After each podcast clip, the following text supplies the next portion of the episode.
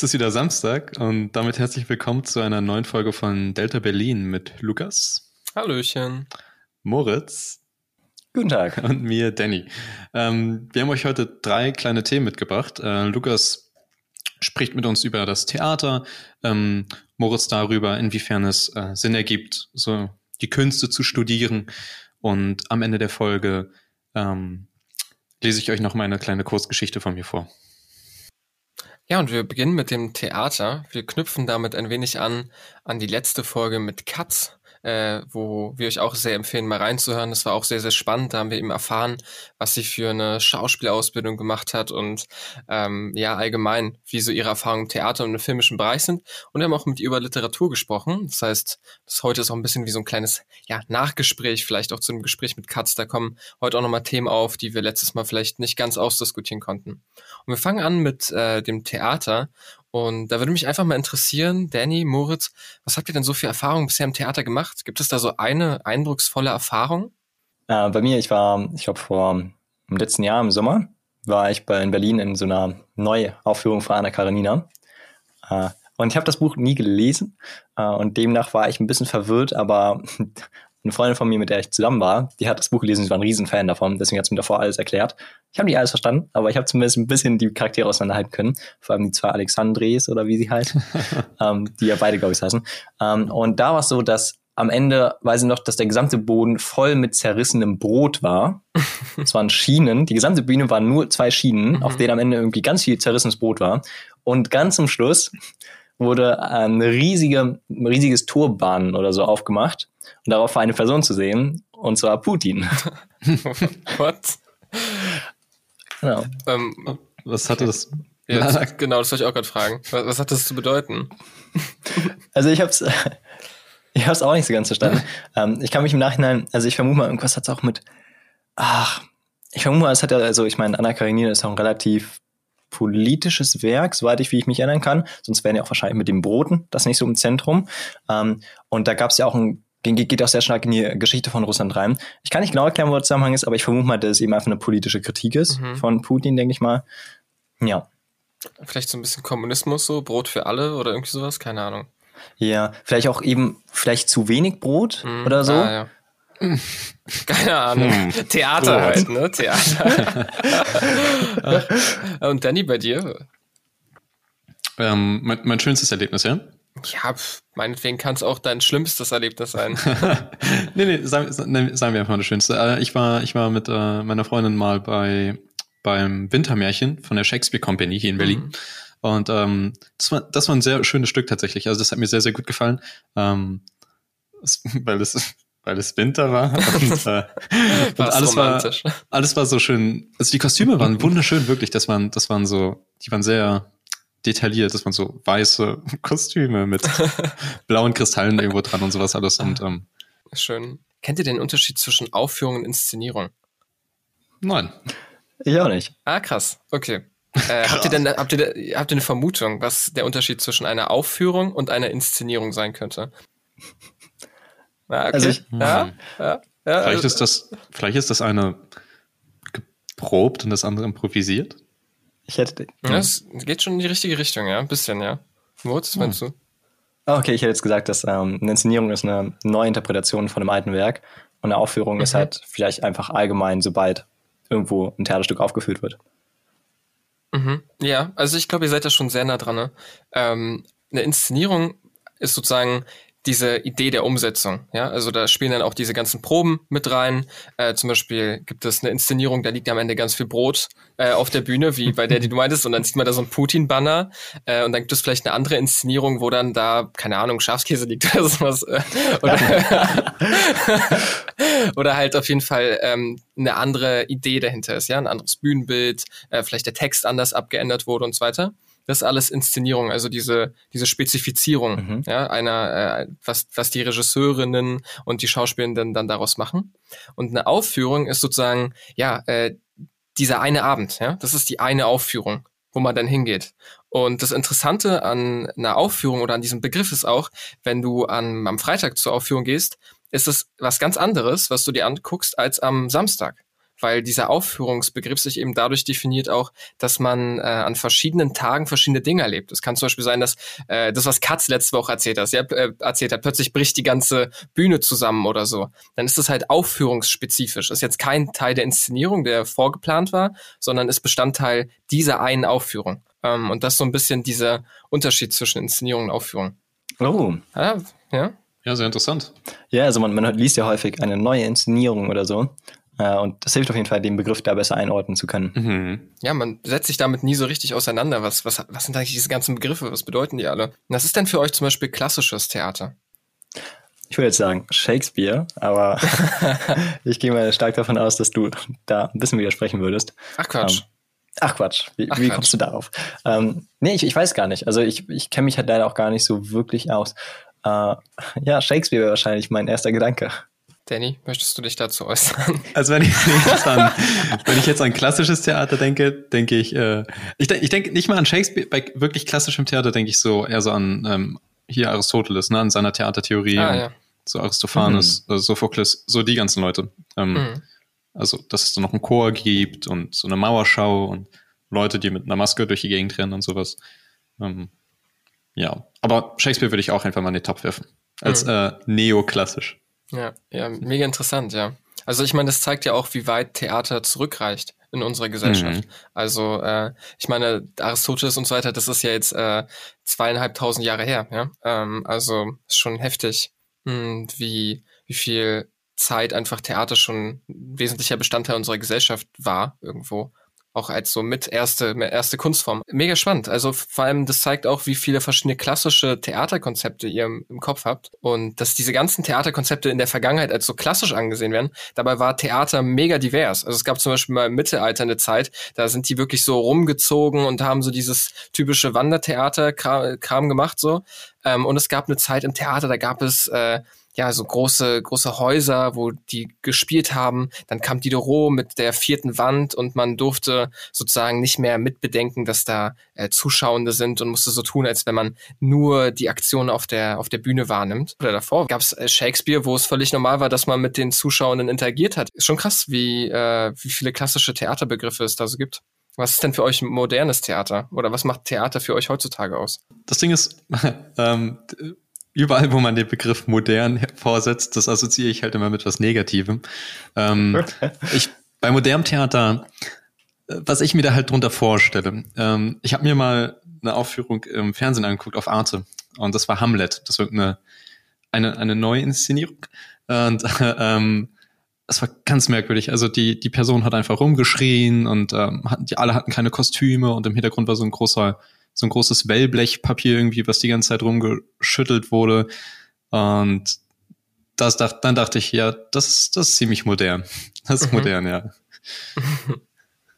Ja, auch so, da ist auch wieder so eine Interaktion da, ne? Danny, da hast du ja auch mal in einer Folge gesagt, dass du dich damit nicht so gut anfreunden kannst. Ja, wenn man mich anspricht, dann mag ich das nicht. Im Theater zumindest. Moritz, wie siehst du das? Ja, also bei mir ist da so, dass ich einfach noch zu wenig Erfahrung hat, um wirklich eine starke Meinung zu haben. Ähm, ich sehe auf jeden Fall diesen Punkt, dass man halt das nicht erwartet normalerweise. Man, also ich finde das irgendwie, es hat eine reinere Vorstellung oder es wirkt zumindest ähm, höher vom, vom Wert her oder äh, anregender, wenn man wirklich äh, was hat, was eben nicht spontan irgendwie sich entwickelt und wo dann irgendwie auf einmal irgendein Mensch, der gar nicht qualifiziert ist, auf die Bühne tritt, ähm, sondern wenn man eben dieses Klassische hat, wo eben ganz krasse Dialoge sind, die irgendein Genie vor vielen Jahren mal geschrieben hat, vielen Jahrhunderten, ähm, wo man sich heutzutage sich denkt, wow, wie kann eine Person nur so was Tolles schreiben? Äh, und das geht halt so vielleicht ein bisschen verloren. Ähm, ich habe halt auch bisher einfach noch nicht die Erfahrung machen können in den wenigen epischen Theaterstücken, die ich bisher gesehen habe, äh, oder in modernen Theaterstücken, ähm, dass wirklich ich als Mensch neu oder noch tiefgreifender die Kunst wahrgenommen habe, als wenn es eben einfach ganz traditionell dargestellt worden wäre. Weil ich das halt einfach mehr gewohnt bin, denke ich mal. Hm. Äh, standet ihr denn schon mal als Schauspieler auf der Bühne? Ja. äh, ja, ähm, Moritz und ich, wir hatten, äh, wir hatten zusammen Theater in der Schule. Und äh, da haben wir auch, äh, da haben wir auch eine Aufführung mal gehabt. Und einmal eine Fastaufführung. Fastaufführung. Ja. Das war genau, ich glaube, zwei Tage vor Corona. Vor Corona kam. Ah, krass. Aber ihr hattet schon auch eine Aufführung, ja, wo ihr auch vor Leuten Ja. gespielt habt. Wie, wie war das so für euch? Ja, super schön. Also es war äh, fantastisch. War, glaube ich, einer der schönsten Schultage oder Schulerinnerungen, die ich aus dieser Zeit habe. Für mich war es auch cool. Also ich, ich weiß nur, dass mein Herz mir in die Hose gerutscht ist. Also ich war sehr, sehr aufgeregt. Ich wollte gerade fragen, ob ihr aufgeregt, ja genau. Das Ding ist, es war am Ende gar nicht so schlimm, wie ich dachte, weil man hat auf der Bühne das Publikum gar nicht so wirklich wahrgenommen, ja. weil es äh, recht dunkel war und dadurch, dass die Lichter auf einem schienen, wurde man halt vom Licht stark geblendet. Sprich, man, man sah eigentlich niemanden. Ich kann mich noch erinnern, denn wir haben ja sogar auch die 5 PK zusammen gemacht, ne? Haben wir auch eine Theateraufführung Aufführung gehabt. Klar, es war nicht vor großen Massen. Ach ja. ja. ja. Aber das war auch eine Erfahrung. Das war ganz anders, weil es eben unser eigenes Stück war, was wir auch selbst geschrieben haben. Und das ja. Hat Spaß gemacht. Das war, das war verdammt, also das war, das war die beste Gruppenarbeit, die ich jemals in meinem Leben hatte. ja. ja. Theater macht sehr viel Spaß. Was waren so die Elemente, die euch da so am meisten Spaß gemacht haben? Weil ähm, wir werden ja heute auch nochmal über Literatur und vielleicht noch ein bisschen über Film sprechen. Und da gibt es ja schon nochmal so andere Dinge, die einen reizen. So. Und ich finde beim mhm. Theater ist auch nochmal spannend, was man da für Möglichkeiten hat, sich zu verwirklichen, nochmal anders funktionieren irgendwie. Was war das da für euch? Ich meine, ihr habt ja sogar ein Theaterstück geschrieben. Genau, also ich finde äh, das Spontane. das, äh, also klar, es gibt andere Aspekte wie das Soziale, absolut. Also dass man eben in der Gruppe arbeitet, wir waren zu viert äh, und dass man sich so oft getroffen hat. Ich glaube, das waren Danny, lass mich lügen, mehr als 25 Treffen, die wir hatten. Alter. Ja, ich war auch so bei 30 gerade, ja. Es war also unfassbar, über, über ein Jahr oder so. Um, ähm, und das ist ein, total sozial. Also es ist halt einer der, der sozialsten ähm, Künste, die es so gibt. Und andererseits ist es halt dieser Moment, wo man weiß, ich stehe jetzt auf der Bühne und es gibt nichts, was ich irgendwie im Nachhinein verändern kann, sondern jetzt passiert's. Jetzt muss ich genau richtig schauspielern, jetzt muss ich die, den Satz genau so ähm, delivern, also spielen, wie ich es mir immer gedacht habe. Hm. Was, was, ja, was mir Spaß gemacht hat, das hat auch Katz in der letzten Folge erwähnt, dass man so ein bisschen seine fünf Minuten ausleben kann und so, so mhm. innere Triebe rausbringen kann. Das macht mir sehr, sehr viel Spaß im Theater, dass man auch mal schreien kann und man kann mal eine Figur spielen, die man, die man vielleicht gerne im Privatleben wäre oder ähm, ja, die man, die man eigentlich gar nicht gerne wäre, aber die man näher kennenlernen möchte und so weiter. Und das, das macht schon echt, das macht echt Bock. Mhm. Also es macht Spaß, den Lehrer auch anschreien zu dürfen und das als äh, Kunst zu titulieren. Das ist alles sehr, sehr schön. Oder anzutanzen, wie das bei uns tatsächlich oh, ja, ja, ja, ja. ah, ja, cool. Ähm, wenn, wenn ihr euch jetzt vorstellt, irgendwie Corona ist vorbei, die Theater haben wieder offen und so, ähm, was, was müsste jetzt äh, bei euch irgendwie äh, bei euch in den Briefkasten geworfen werden für, für einen Flyer oder was müsste für eine Mail ankommen? Was müsste euch ein Freund oder eine Freundin oder irgendjemand erzählen, damit ihr denkt, ja, Theater, dort habe ich richtig Lust drauf auf die Inszenierung. Meinst du welche Inszenierung? Ja, es muss jetzt nicht vielleicht unbedingt spezifisch sein, dass sie denkt, oh ja, der Regisseur oder die Regisseurin oder so, sondern eher, ähm, ja, irgendwelche, irgendein Element, irgendwas, worauf habt ihr Bock im Theater? Was erwartet ihr euch von einer guten Theateraufführung oder einem guten Theaterbesuch? Also äh, bei mir ist es, äh, das Ding ist, bei mir ist es tatsächlich, ich mag, ich mag sehr gerne, wenn gesungen wird, ne, Musicals und so. Mhm. Das finde ich sehr, sehr toll, wenn gesungen wird, also wenn gut gesungen wird und wenn gekämpft wird. Ich mag Schlachten auf der Bühne. Das, ja, Fechten, das was sehr, Katz letztes Mal meinte auch. Ja, Fechten. Also bei, bei Les Miserables habe ich mir mal so eine Live-Aufführung angeschaut und da wird eine ganze, das haben wir, das haben wir auch versucht im äh, ähm, Schauspielunterricht zu machen, dass, dass man da eine Barrikade baut und dann und man ist, man ist so richtig drinne und ähm, dann, dann wird geschossen und so. Das ist das mhm. wunderbar. Also Action, Action will ich mhm. auf der Bühne sehen.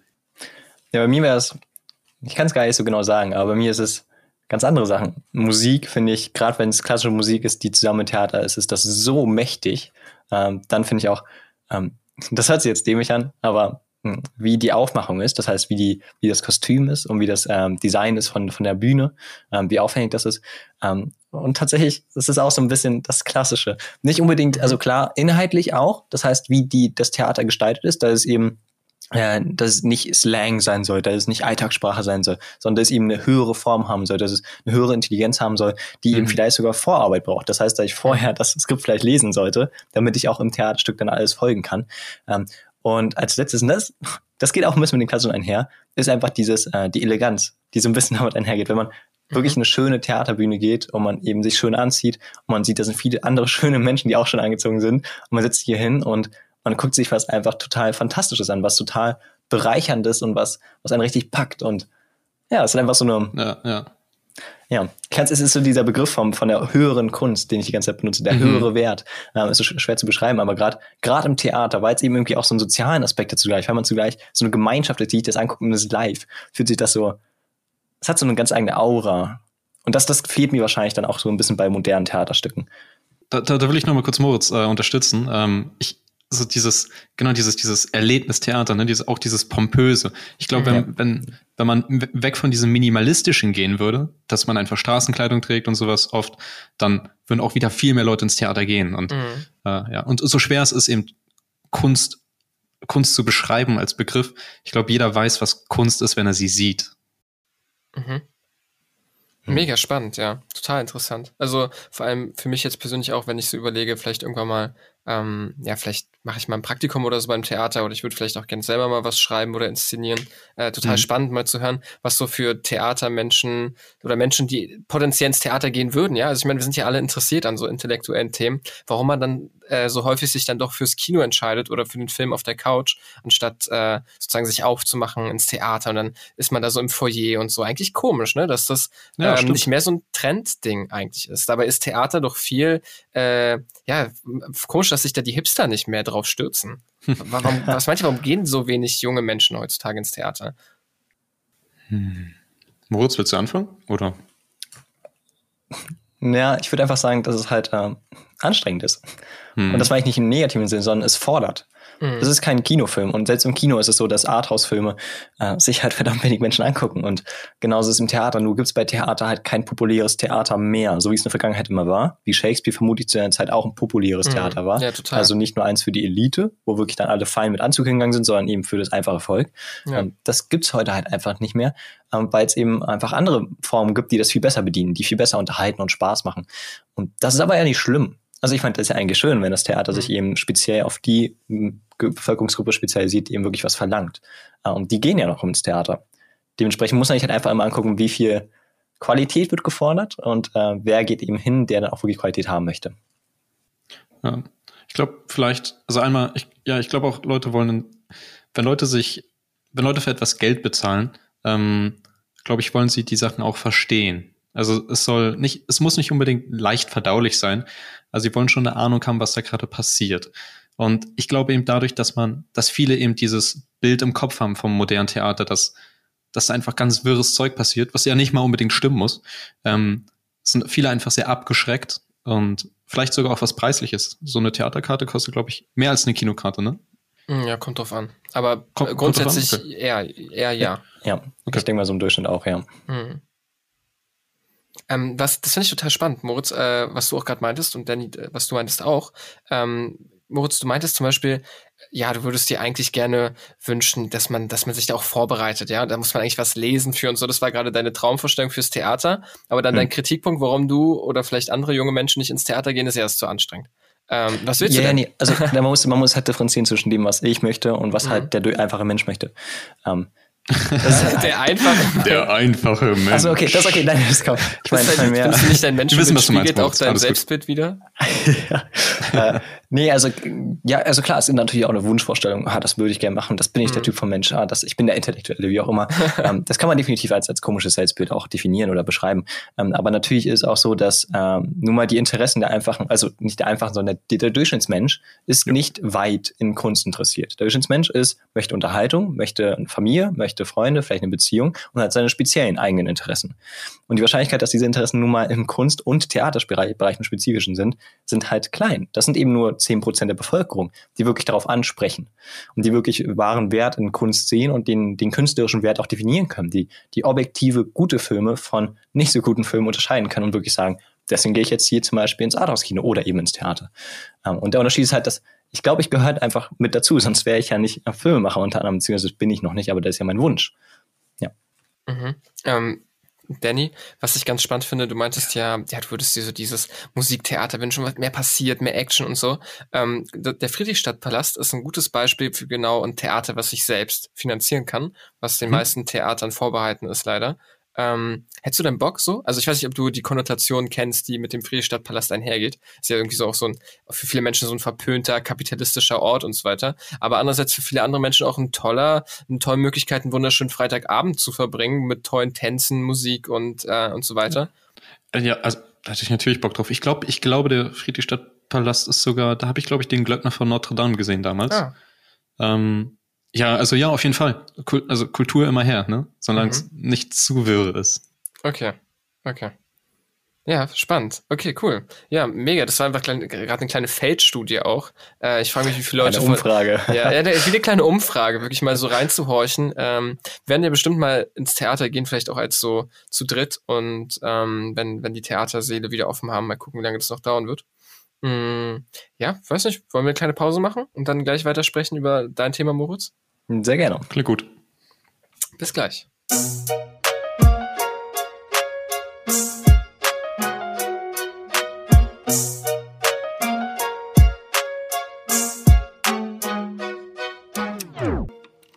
Und da sind wir dann wieder.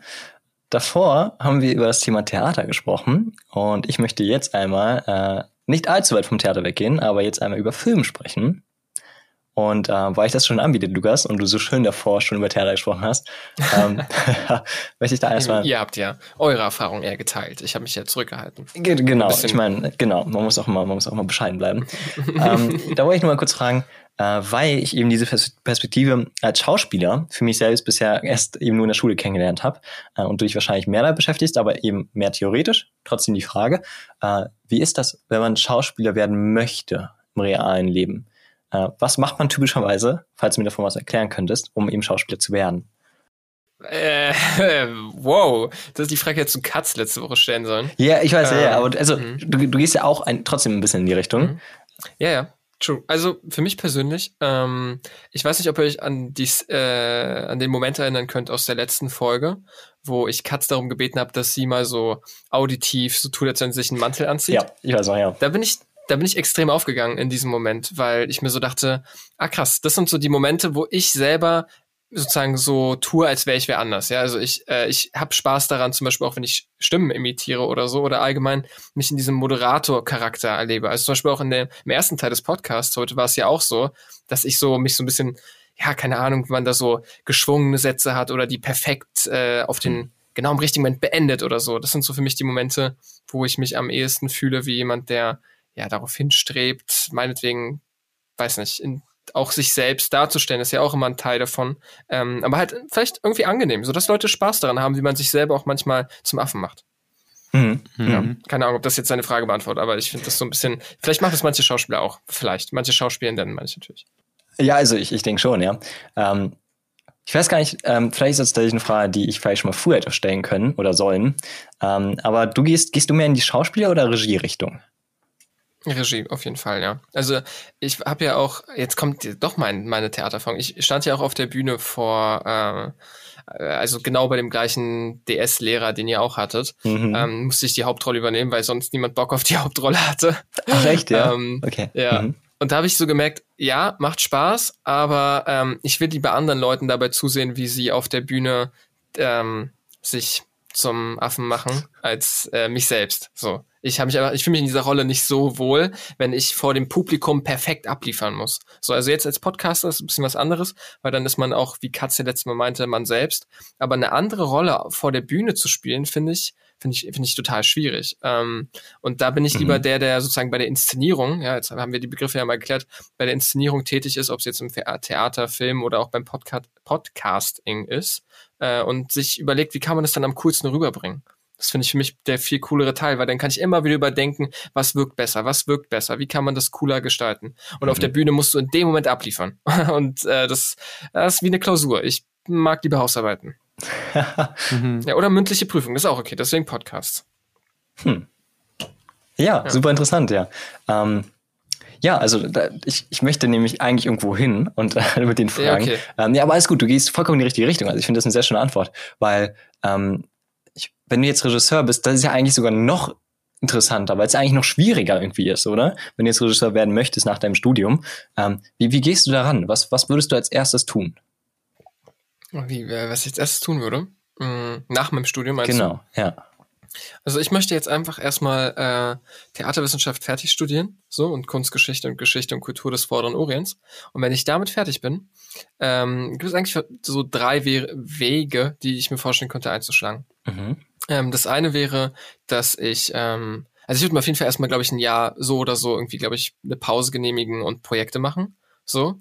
Äh, und das ist vielleicht auch gleich der erste Weg, der sich daran schließt. Und zwar ähm, merken, ey, okay, das klappt gerade mit den Projekten. Der Podcast fängt an zu laufen. Man dreht hier ein Kurzfilm, hier ein Werbevideo oder so und man merkt, okay, man kann sich verselbstständigen, vielleicht eine eigene Firma gründen, äh, regelmäßig Kunstprojekte äh, hm. machen. Das ist vielleicht so oder so das Endziel. Oh Gott, Endziel ist ein schwieriges Wort. Äh, das, das, ähm, der Traum, ja, äh, am Ende. ähm, und wenn ich merke, okay, das eine Jahr Selbstprojekte machen hm, ist noch nicht perfekt, dann würde ich wahrscheinlich entweder äh, gerne nochmal Soziologie studieren und da ein irgendwie einen Master darin machen, also noch mal einen zweiten Bachelor ranhängen mhm. mit Soziologie, weil ich finde Gesellschaft so spannend einfach und ich glaube, als guter Künstler muss man auch verstehen, was unsere Gesellschaft bewegt und wohin sich unsere Gesellschaft bewegt. Und äh, möchte jetzt zwei werden Master in Theaterwissenschaft, damit ich sagen kann, hey, ich habe einen Master in Theaterwissenschaft. Ich bin, ich ja. weiß, ich weiß, dass Stand Shakespeare gelebt hat, ähm, Optimalfall.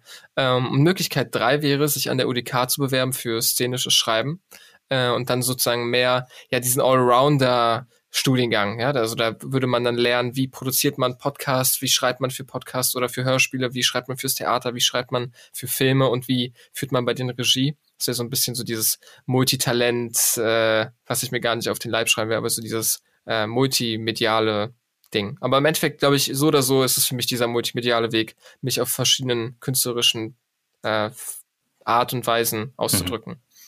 Mhm. Mhm. Ja. Okay, dann frage ich jetzt mal eine gewagte Frage. Äh, und zwar, ohne dass ich zu kritisch sein möchte. Wieso studierst du denn eigentlich, Lukas? Damit ich lerne, wie man richtig gendert. ja.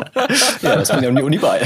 Nein, ja. ähm, aber wieso, wie, wie ist das denn, wenn du jetzt sagst, ähm, du hoffst, dass du vielleicht im ersten Jahr viele Projekte machst und du da eben mhm. multimedial in vielen Bereichen neben dem Theater, aber eben auch im Theater, aber eben auch in Filmen und vielleicht eben vielleicht noch andere Sachen, dass du ähm, dich dort eben selbstständig machen kannst und dort erfolgreich bist. Wieso Glaubst du, es braucht dafür ein Studium? Ich, ja, ja. Ich, ich, komm, ich bin in einer Sekunde wieder da. Ich, ich hole was, ja. Siehst du diesen Hefter hier? Ja, ja Sie sehen. Wir, wir, sind gerade über ähm, so eine Art FaceTime miteinander verbunden. Ähm, wir sehen einen großen blauen Hefter, der ziemlich ja, dick ist. Genau, das ist ein großer blauer Hefter. Und wenn ich jetzt hier durchgehe, äh, ich guck mal, ich habe so schöne Deckblätter gemacht und so weiter. Mhm. Ähm, mhm. Habe ich alles selber äh, gemalt. Und hier oben sieht man eine Zeitleiste. Ja, oh Gott, ich weiß nicht, ob man die sieht. Hier oben sieht man eine Zeitleiste. Ja, hier oben. Mhm. Mhm. Und ah, die ja. beschreibt, die beschreibt alle äh, verschiedenen Themenbereiche oder Leute, die wir abgedeckt haben. Platon, Aristoteles, äh, Calderon, Descartes, Diderot, Lessing, Kleist, Nietzsche, Solar, äh, ben, äh, weiter Benjamin, äh, Brecht und was sind die anderen Namen? Oh Gott. Muss ich kurz nachschlagen. Auf jeden Fall noch Rancière, und ich glaube, Foucault hatten wir auch noch. Egal. Mhm. Ist jetzt auch nicht so mhm. wichtig. Wir haben von jedem dieser verschiedenen Philosophen Texte gelesen, uns mit denen auseinandergesetzt. Das war übrigens Foucault. Ähm, der Name, der mir gerade nicht eingefallen ist. Und ja, wir haben von jedem diesen, dieser Philosophen Texte gelesen und uns mit denen auseinandergesetzt, überlegt, was ist über, überhaupt Illusion, was ist Theater, was ist Kunst.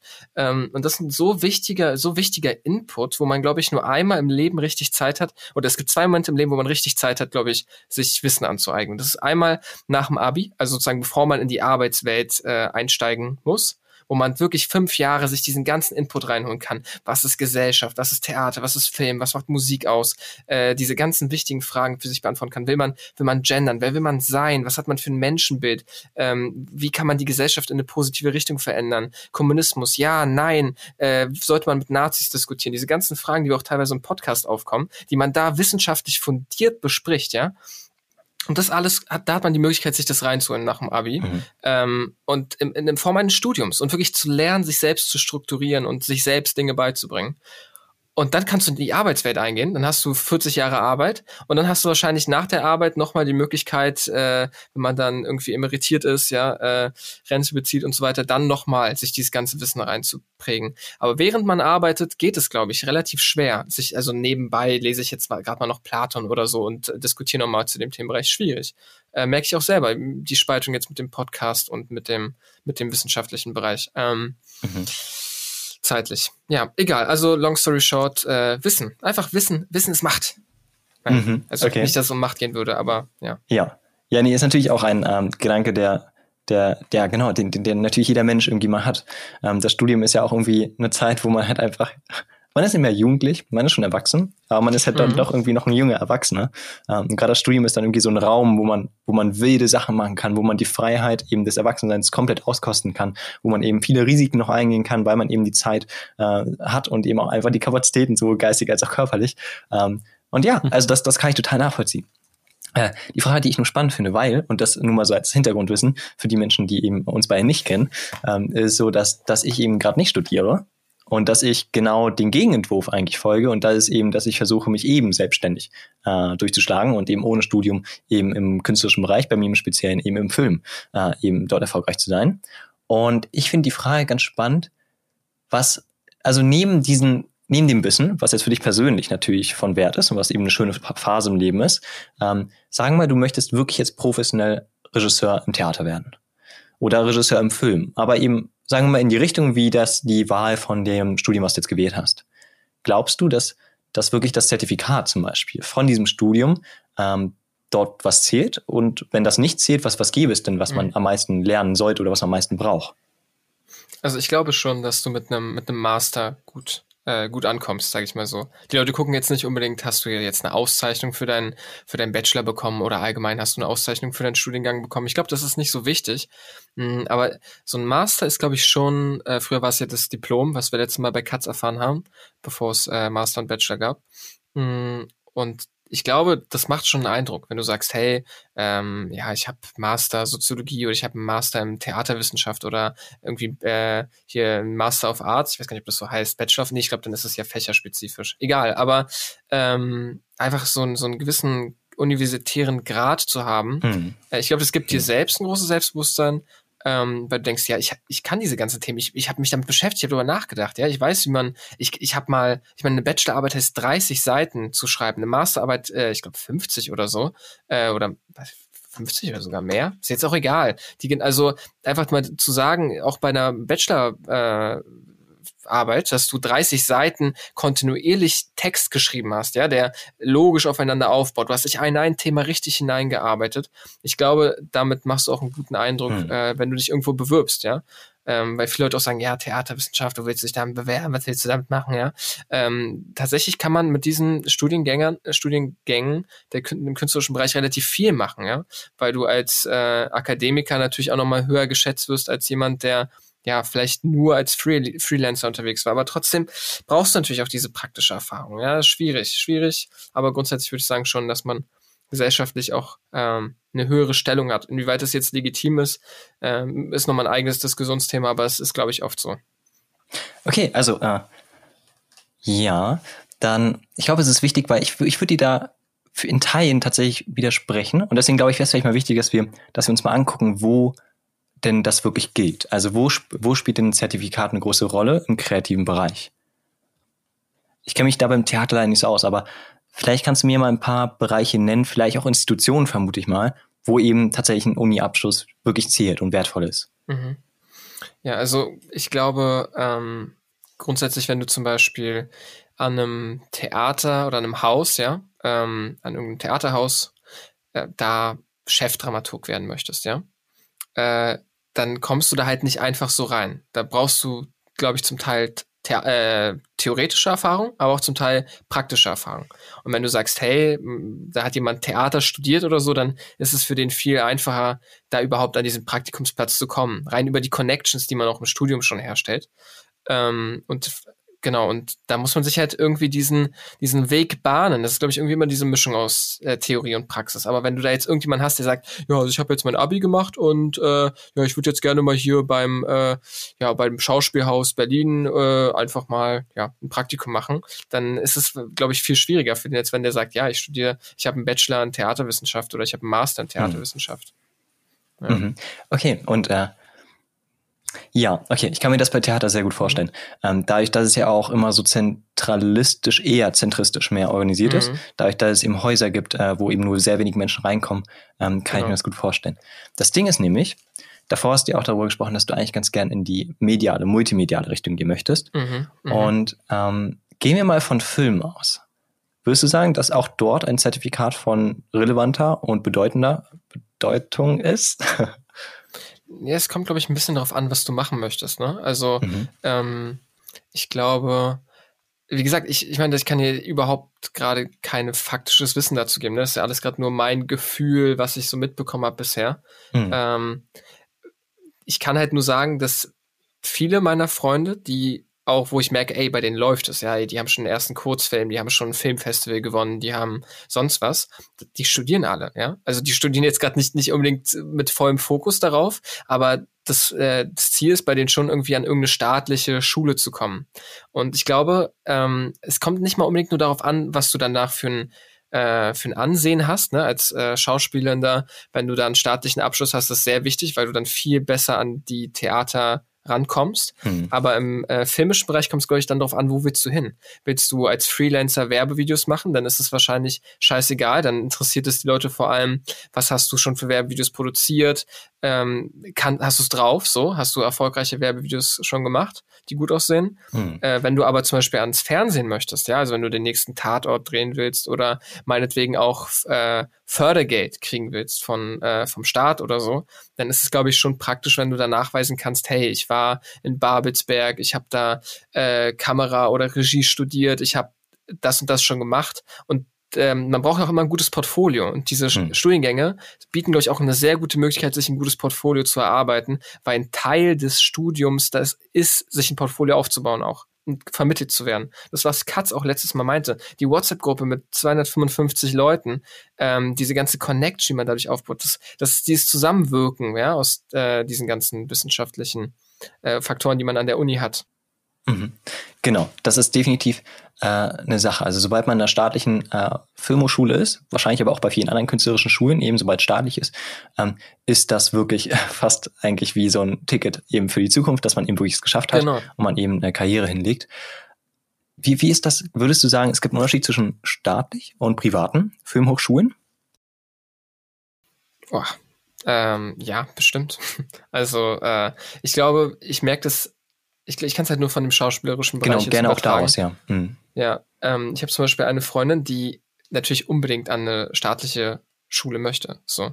Ähm, und allgemein ist da dieser, dieser Drang, zu einer staatlichen Schule zu kommen, jetzt auch bei den Leuten, die jetzt äh, Film studieren wollen oder Kameraregie in, die, äh, in dem Bereich. Mhm die wollen natürlich alle an eine staatliche Schule, weil man da einfach ein viel höheres Prestige hat. So. Und ich habe ja auch eine Zeit lang überlegt, hm, oh, möchte ich Psychologie machen, möchte ich vielleicht gleich Film machen und so. Und da habe ich mich auch nicht ganz getraut, an eine private Schule zu gehen, ja. Ähm, hm. Ich weiß nicht warum, aber irgendwie weiß nicht, irgendwas hemmt eins oder man hat das Gefühl, man, das zählt nicht gleich viel. Was kannst du denn dazu sagen? Hast du äh, da ein bisschen was recherchiert, ob das einen Unterschied macht? Kannst du was finden? Genau, dazu? also ich, genau, ich hätte ich jetzt auch äh, den Übergang tatsächlich gemacht. Danke, Lukas.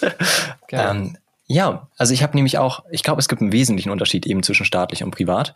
Ähm, es ist halt schwierig, gerade im deutschen Raum, ähm, habe ich nicht so viel gefunden, äh, was vermute ich auch daran liegt, also ich vermute mal, dass daran liegt, dass es auch einfach nicht so eine große Branche ist, ähm, aber auch im deutschen Raum lässt sich das sehr gut übertragen, wie es im amerikanischen Raum auch ist, weil es viele Ähnlichkeiten gibt. Und zwar ist es dort so, es gibt eben sehr bekannte amerikanische Filmhochschulen wie UCLA zum Beispiel eben in Los Angeles ähm, oder die äh, Filmhochschule in New York oder so. Das sind die ganz großen Hubs, wo eben ganz viele Filme produziert werden. Äh, und da ist es halt genauso wie bei uns, wenn du bei in, Potsdam zum Beispiel in einer Filmhochschule bist, dann hast du es eigentlich geschafft. Auf der anderen Seite ist so, dass äh, viele, viele Filmemacher, die eben professionell Filmemacher sind und von denen ich zum Beispiel auf Webseiten wie Quora, die eben wirklich zertifiziert äh, Filmemacher sind und die halt immer wieder Erfahrungsberichte haben und ähm, darauf und dann auf Fragen antworten können aus professioneller Perspektive, äh, sagen viele, dass unabhängig davon, also wenn du es dort reinkommst, dann hast du es geschafft.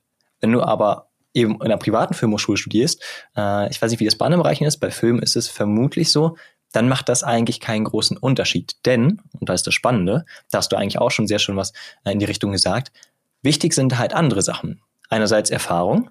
Wie viel Erfahrung hast du? Wie viele Sets hast du schon mal kennengelernt? Wie viele Filme hast du gedreht? Kurzfilme, was auch immer. Und das andere ist eben die Connections, die Verbindungen, die du gezogen hast. Und ähm, das stimmt auf jeden Fall, dass man bei Filmhochschulen, die bekannt sind, ob das jetzt egal wo ist, international, kann ja auch irgendwo in Asien sein, dass die großen bekannten Filmhochschulen natürlich viel, viel besser vernetzt sind und ähm, auch oft mit, mit großen äh, Firmen zusammenarbeiten und dann eben auch viele Kollaborationen haben. Dementsprechend ist das ein großer Vorteil. Wenn du jetzt aber wirklich unabhängig davon eben an einer kleinen Filmhochschule bist, dann dann macht das eigentlich keinen großen Unterschied. Und das Spannende ist eben gerade im künstlerischen Bereich und aber auch im Literaturbereich oder eben vielen anderen Bereichen, die eben unabhängig von Film, Theater einfach Kunst sind. Äh, es kommt am Ende eben auf die Fähigkeiten an. und eben auf die wirklichen Fertigkeiten, dass du im Moment das richtige Produkt schaffst und dass du wirklich Ausdruck hinbekommst oder eben kommerziellen Erfolg. Äh, und da sind tatsächlich diese traditionellen Maßstäbe, über die man eben für viele ähm, Jahrzehnte oder wie man eben in vielen anderen Industrien eben die äh, einen Schüler oder Studenten bewertet, sind dort eben ganz irrelevant. Und das, das finde ich faszinierend. Ähm, ja, weil das eben zum Beispiel auch heißt, dass natürlich die Grenze, dort reinzukommen, sehr viel äh, demokratischer ist. Man kann viel einfacher im künstlerischen Bereich erfolgreich sein, auch wenn du eben kein Akademiker bist, wenn deine Familie nie Akademiker waren und du halt äh, das Glück hattest, dass du großes Talent im Zeichnen zum Beispiel hast. Ja. Ja. Ähm, ich, ich würde dich gerne noch was fragen. Gerne, und zwar, das. jetzt nach, nachdem ich die Uni so in den Himmel gelobt habe, äh, kam nur bei dir ganz kurz dieser Gedanke auf, ah, hm, Uni, vielleicht, ah, doch, doch, oder jetzt, wo du dich damit auch beschäftigt hast, oder bist du hundertprozentig davon überzeugt, nee, ich mache jetzt mein Freelancer-Ding und wenn es klappt, dann klappt's und wenn nicht, dann, äh, keine Ahnung, werde ich äh, Zahnarzt. ähm, ja, nee, also ähm, natürlich habe ich mir auch viele Gedanken gemacht und am liebsten, wär, am liebsten wäre es mir eigentlich auch, mein perfekter Lebensweg wäre, natürlich, ich studiere gemütlich für vier Jahre oder so, oder je nachdem, wie lange es dauert, ähm, danach mache ich ein paar Kurzfilme und irgendwann mal bin ich erfolgreich und dann, dann irgendwann mache ich ganze Spielfilme äh, und dann bin ich Filmemacher. Ähm, das Ding ist nur, mh, hm, einerseits bin ich ein sehr selbstständiger Mensch und ich bin auch ein sehr intrinsisch, intrinsisch motivierter Mensch. Das heißt, was du vorhin gesprochen hast, dass du eben Organisation hast und dass du, dass du eine Struktur bekommst von der Uni, das, das brauche ich nicht so wirklich. Das ist mehr eine Sache, die mich behindert, weil ich weiß, ich kann es nicht individuell auf meine Bedürfnisse anpassen. Ich kann nicht immer die Projekte machen, die ich machen möchte.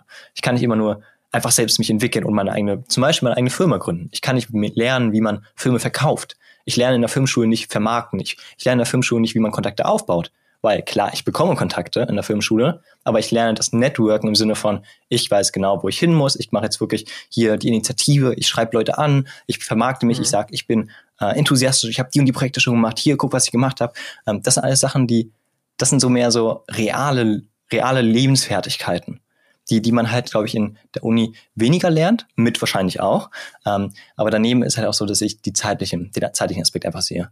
Für mich ist mein Traum, eben Filmemacher zu werden. Und das ist halt aber so risikoreich, dass ich weiß, ein Plan B wäre für mich, dass ich irgendwann mal später, wenn ich merke, es klappt nicht, noch was anderes studiere. Was wäre das? Das wäre, äh, am liebsten wäre es Psychologie, vermute ich mal.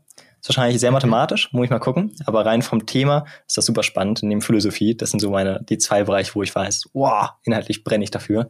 Ähm, mhm. ja, aber es ist natürlich schwierig. Also muss ich mal gucken. Aber das ist das Ding. Also deswegen studiere ich eben nicht, weil ich weiß, ähm, ich kann es mir halt auch nicht so leisten, äh, jetzt zu sagen, vier Jahre lerne ich irgendwas und Wissen und eine schöne Zeit und danach mache ich wieder drei Jahre probieren, ob es klappt und dann irgendwann mal mit, mit 27 studiere ich was anderes, falls es nicht klappt. Das geht halt für mich nicht, mhm. weil ich sage, hm, dann fange ich erstmal von Anfang an gleich richtig an und mache mich selbstständig und gucke, ob es klappt, weil ich dann später noch ein bisschen mehr Puffer habe. Wie viele Jahre gibst du dir noch?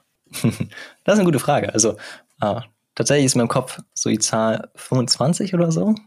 So ein bisschen drin. Es ist halt schwierig mit Psychologie, weil das ja unfassbar lang, lange Studiengänge sind. Ähm, auch, auch Jura. Ach stimmt, du hast ja sammelst ja Wartesemester gerade. Genau, ja tue ich auch. tue ich auch. Ähm, ja, Nee, aber deswegen ist das ist einfach, also wenn ich irgendwann mal wieder studiere, das wäre für mich eine große Enttäuschung, glaube ich. Das wäre für mich echt, mhm. dann ist mein Traum gescheitert, geplatzt. Und das, ja, hoffe ich natürlich nicht. Ja. Mhm, mhm. Okay, okay, okay. Sehr spannend. Sehr, sehr spannend. Ähm, ja, wir haben jetzt äh, schon wieder im zweiten Teil 22 Minuten auf dem Tacho oder 23. Ähm, wir kommen gleich zum dritten Teil, ne? Ja, ja, nee, auf jeden Fall. Ähm, genau, dann machen wir jetzt mal eine kurze Pause, trinken ein kleines Glas Wasser und wir hören uns gleich nochmal. Genau, und dann wird Danny seine Kurzgeschichte vorlesen. Bis gleich.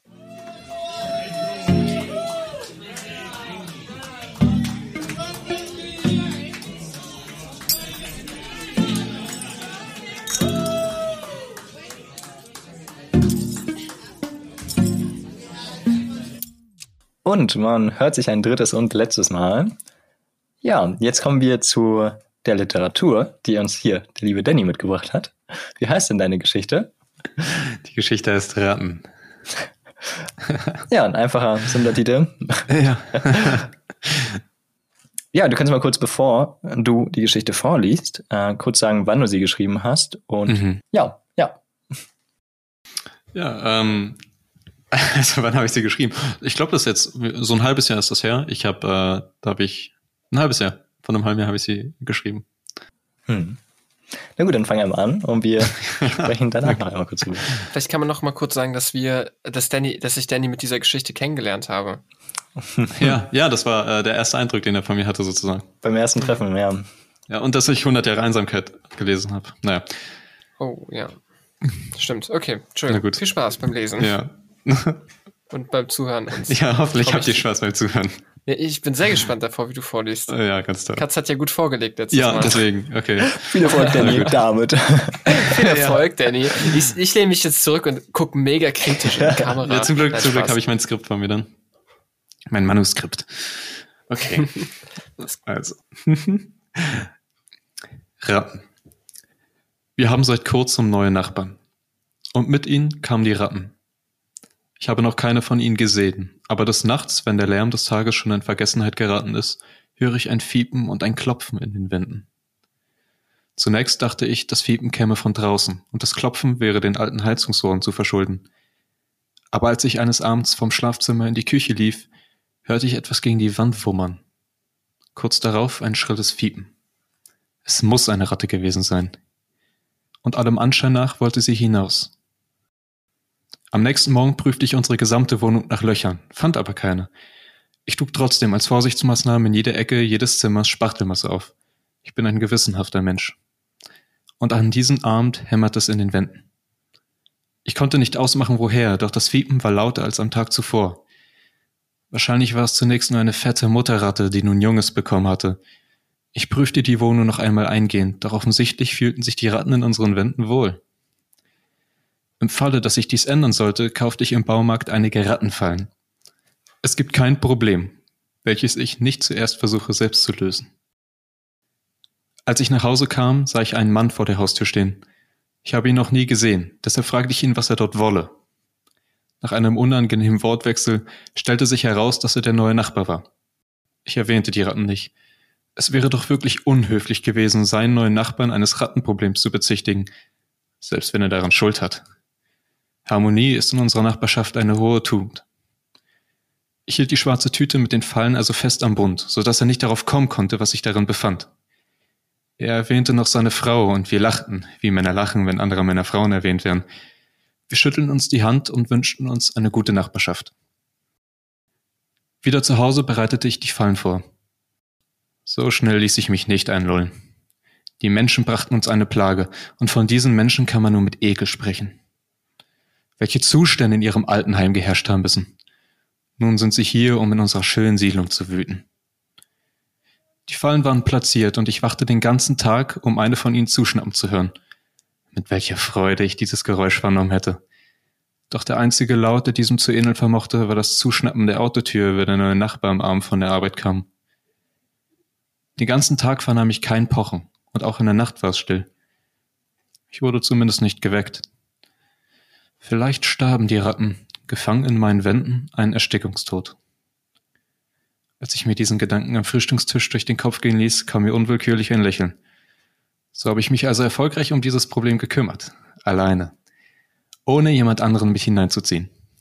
Um meinen Sieg zu feiern, nahm ich mir ein Bier aus dem Kühlschrank und las in der Zeitung einen Artikel über die fehlende Solidarität in unserem Land. Normalerweise bin ich ein bescheidener Mensch, aber ich musste mir schließlich doch selbst auf die Schulter klopfen. Ich habe nämlich nicht nur mein, sondern auch ein die Allgemeinheit betreffendes Problem gelöst. Und ich verlange nicht einmal ein Dankeschön. So verbrachte ich den lieben langen Tag. Gestört wurde ich nur durch eine innere Traurigkeit, die ich nicht zu ergründen wusste. Ich wollte mich gerade zur Ruhe begeben, als ich noch einmal aus dem Fenster sah.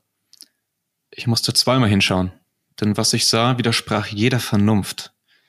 Auf der Straße entlang dem Bordstein trottete eine fette, große Ratte. Nun war's genug. Ich griff zum Hörer und rief den Kammerjäger. Schon nach einigen Minuten hörte ich eine Sirene. Das musste der Kammerjäger sein. Diesen Menschen war der Ernst einer Rattenplage bewusst und sie scheuten nicht, mit Martinshorn zu fahren. Ich lief hinaus auf die Straße, um den Wagen abzufangen. Das Licht hörte gerade auf mich zu blenden. Da sah ich, dass es ein Krankenwagen war, der vor mir Halt machte. Gleich hinterher kam die Polizei. Ich kann mich an die nachfolgenden Ereignisse nicht mehr genau erinnern. Aber es gab einen Schusswechsel. Zwei Liegen wurden aus dem Haus getragen. Auf der einen lag mein Nachbar, auf der anderen eine Frau, die ich zuvor noch nie gesehen habe. Sie beide waren weiß, doch die Frau war weißer. Ich wurde von der Polizei befragt, ob ich denn von all dem nichts gewusst hätte.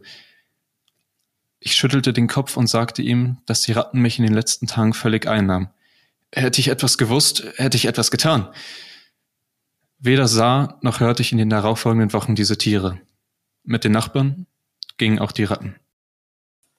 Wow, beeindruckend. Also ich, ja, das hast du ganz anders vorgelesen, wie, wie ich es mir im Kopf vorgelesen habe, aber es hat so gut geklungen.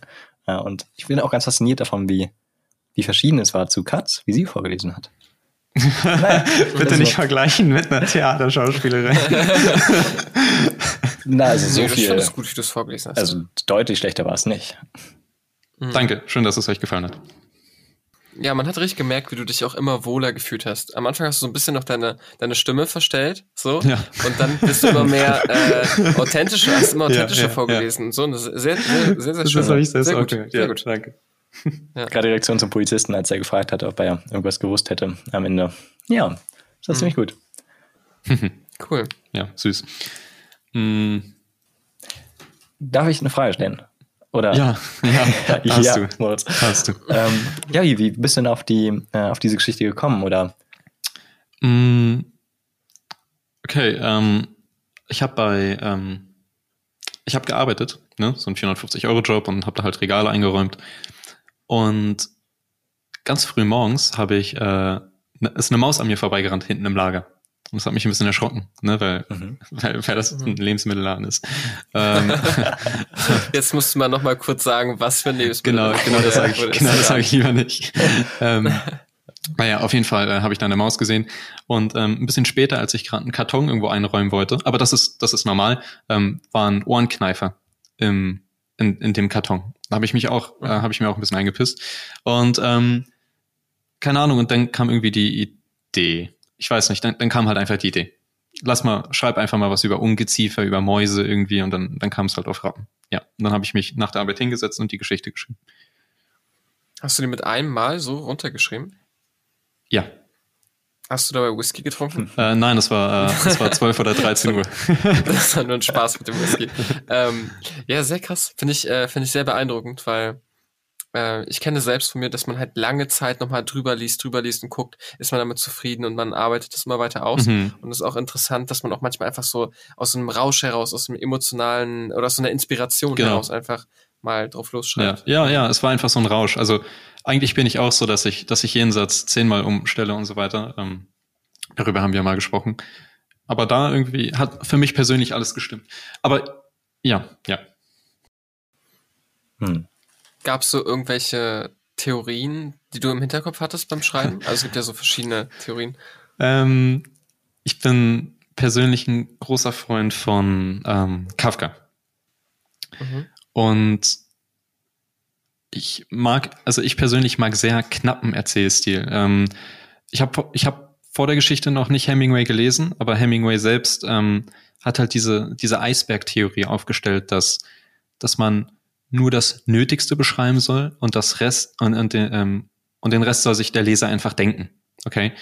Und das habe ich mit der Geschichte auch etwas versucht. Also ich mag diesen knappen Erzählstil mit relativ kurzen Sätzen, vielleicht ein bisschen, vielleicht ein bisschen gruselig irgendwie, dass da irgendwas geschieht, von dem man nicht ganz weiß, was und so. Ja. Was ist diese Eisberg-Theorie? Die habe ich irgendwie, also ich kenne persönlich mal ganz kurz meine erste Assoziation mhm. war direkt Freud äh, mit dem Es über Ich und äh, dem Ich, mhm. äh, weil ja auch da sozusagen das Es ein Großteil dieses Eisbergs ausmacht und das be bedeutet den unbewussten Teil. Ist das darauf gemünzt, der, der Hemingway-Vergleich, oder geht der in eine andere Richtung? Ähm, ja, ich habe ich hab Eisberg-Theorie gesagt, ne? Ach so, ähm, okay. Also nee, nee, Eisberg-Theorie, da hast du völlig recht, ist aus der Psychologie. Ja. Und also, also okay, dann ist, äh, Hemingway hat das, ja. hat das Eisberg-Modell aufgestellt. Mhm. Ähm, ja, und das, das ist halt, das ist halt dieses, ähm, die Kunst des Weglassens. Ne? Man lässt so mhm. viel weg, ähm, man lässt so viel weg, wie es geht in, in, in einem Prosatext. Ähm, und dadurch soll die Wirkung letztendlich verstärkt werden. Also man zeigt nur die Spitze des Eisbergs und alles, was da drunter ist, muss sich der Leser irgendwo selbst erschließen. Mhm. Ja. ja. Das war sehr passend. Also gerade wenn das deine Intention war, ist es dir sehr gut gelungen. Ich finde was ich noch ganz spannend finde, ist, äh, Moritz und ich haben ja auch ein bisschen über die Bedeutung dieser Geschichte damals äh, sozusagen gerätselt. Nicht nur damals. Ähm, ja, nicht nur damals, auch vielleicht heute, heute noch.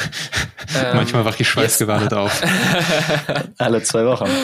äh, genau, alle zwei Wochen. Kein Spaß. Ähm, aber ähm, ja, witzig, oder äh, witzig ist vielleicht der falsche Ausdruck, aber ähm, weil Moritz und ich schreiben ja jetzt sozusagen das, das Drehbuch zu deiner Kurzgeschichte. ja, so. Ja. Ähm, und das ist irgendwie interessant, weil für mich persönlich ist, ist diese Geschichte jetzt total offensichtlich, was sie bedeutet. Mhm. Ich weiß noch, wie wir damals so, äh, so gerätselt haben und so. Und da habe ich meinen Interpretationsansatz vorgestellt und dann war Danny warst du so, oh ja, so, und dann habe ich immer so ein bisschen genau weiter so. nachgedacht und war so, ja, genau. ja. ja, und äh, jetzt, jetzt ist total schwierig, weil wir die Geschichte jetzt schon kennen. Für die Zuhörer ist es jetzt so wahrscheinlich, was bedeuten diese Ratten jetzt? Warum, warum sterben am Ende diese Leute und so? Ich bin mal gespannt, wie die Leute das interpretieren würden. Vielleicht äh, schreibt uns doch gerne mal eine Mail oder äh, uns privat bei Instagram, was ihr so, wie ihr die Geschichte interpretieren würdet. Ja, würde was, was, was ich halt äh, interessant fand, ähm, ich habe die Geschichte ja mehreren gezeigt und du warst, du warst ähm, mhm. der Einzige, der im Großen und Ganzen äh, den, also das interpretiert hat, was ich mir dabei gedacht habe.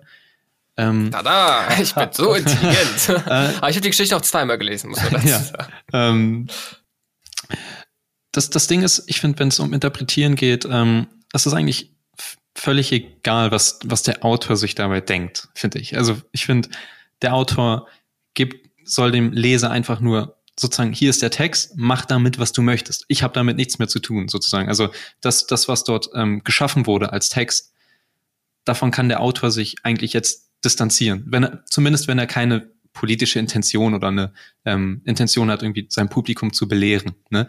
Ähm, das ist mir halt ganz wichtig, dass, dass alle Interpretationsansätze ähm, gleichwertig sind. Äh, wenn sie, wenn sie gut begründet sind. Also, äh, wenn man jetzt irgendwie sagt, die Ratten sind eigentlich äh, äh, Mäuse oder Vögel oder sowas, dann, dann ist das halt ein bisschen komisch. Ja, Lukas, ich kann mich noch erinnern, dass du mal meintest, dass du äh, im Theater eben auch zwei verschiedene Arten gibt, wie man ähm, Theaterstücke analysieren kann. Und das erinnert mich, glaube ich. Bei einer war eben auch die Interpretation von Werken, wo man nicht auf die Effekte guckt, wie man darauf reagiert, sondern einfach nur, wie man es interpretiert. Weißt du noch, wie das hieß? Genau. Ja, genau. Das war einmal semiotische Analyse und einmal die phänomenologische. Ich weiß nicht, ob das jetzt auch in anderen Bereichen da so unterschieden wird, aber ähm, bei Theater- oder Aufführungsanalysen ähm, gibt es halt diese Unterscheidung. Ja? Also da phänomenologisch zu gucken, was für Affekte löst es bei mir aus, ja. Und semiotisch, der Ansatz beschreibt dann eher, ja, wie interpretat, interpretat, interpretiert man äh, das Gesehene, ja, also zum Beispiel de, die Brotstücken auf dem Boden und so weiter oder äh, diesen ähm, hier Putin-Banner, den du da beschrieben hast, ja, also der, der hat irgendeine Wirkung auf dich, aber der hat auch irgendeine Bedeutung vielleicht, ja. Und, äh, diese beiden Sachen können mit semiotisch und phänomenologisch unterschieden hm. werden. Ja, Danny, da bist du die letztere, das letztere Lager.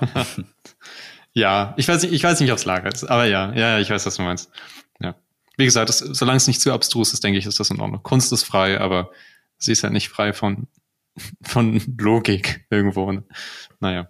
Hm. Ich finde es halt immer so spannend, mal äh, zu schauen, wofür stehen die einzelnen Mittel. Also für mich persönlich äh, dieser Moment, wo er sagt, äh, hey, äh, sagt, ja, ich lese jetzt diesen Zeitungsausschnitt ähm, über ähm, Solidarität. Mhm. Da war für mich persönlich, das war der Schlüssel zu, zu dem Verständnis dieser Geschichte. Ähm, und dann liebe ich das, diesen Schlüssel zu finden in der Geschichte. Wie ein Rätsel, ja. Also ich habe auch früher immer gerne drei Fragezeichen gehört, genau aus diesem Grund, weil man rätselt mit oder auch Krimis. Ja gut, ich bin kein großer Krimi-Fan, aber so diese Grundidee, es gibt, ein, es gibt einen Schlüssel für jede Geschichte, um sie zu verstehen. Ja, ja, richtig. Und äh, ich finde, das sind gute abschließende Worte. Sucht den, sucht den Schlüssel in allem, was ihr seht. Ja. Ähm, und ja, schön, dass ich euch die Geschichte vorlesen konnte. Und ja, äh, super. Wir bedanken uns, dass du es vorgelesen hast. Ja, ich hoffe, den Zuhörern mhm. hat es auch gefallen. Und äh, wenn ihr Fragen zur Geschichte habt, äh, schreibt an Delta Berlin. an der E-Mail oder so, keine Ahnung. Nein, Quatsch. Findet unsere Kontakt-E-Mail-Adresse bei Instagram und äh, in der Beschreibung vom Podcast. Ähm, ja, und ihr seid herzlich eingeladen, bei Instagram vorbeizuschauen. Ich glaube, die Leute, die das hören, bis zu dem Punkt folgen uns sowieso, weil sie verrückt sind. Nach uns? Ähm, sowieso. Nein. Ja, nach uns. Oh Gott. Nein. Oh Gott. Oh Gott, oh Gott. Ja, macht's gut. Auf Wiedersehen. Tschüss.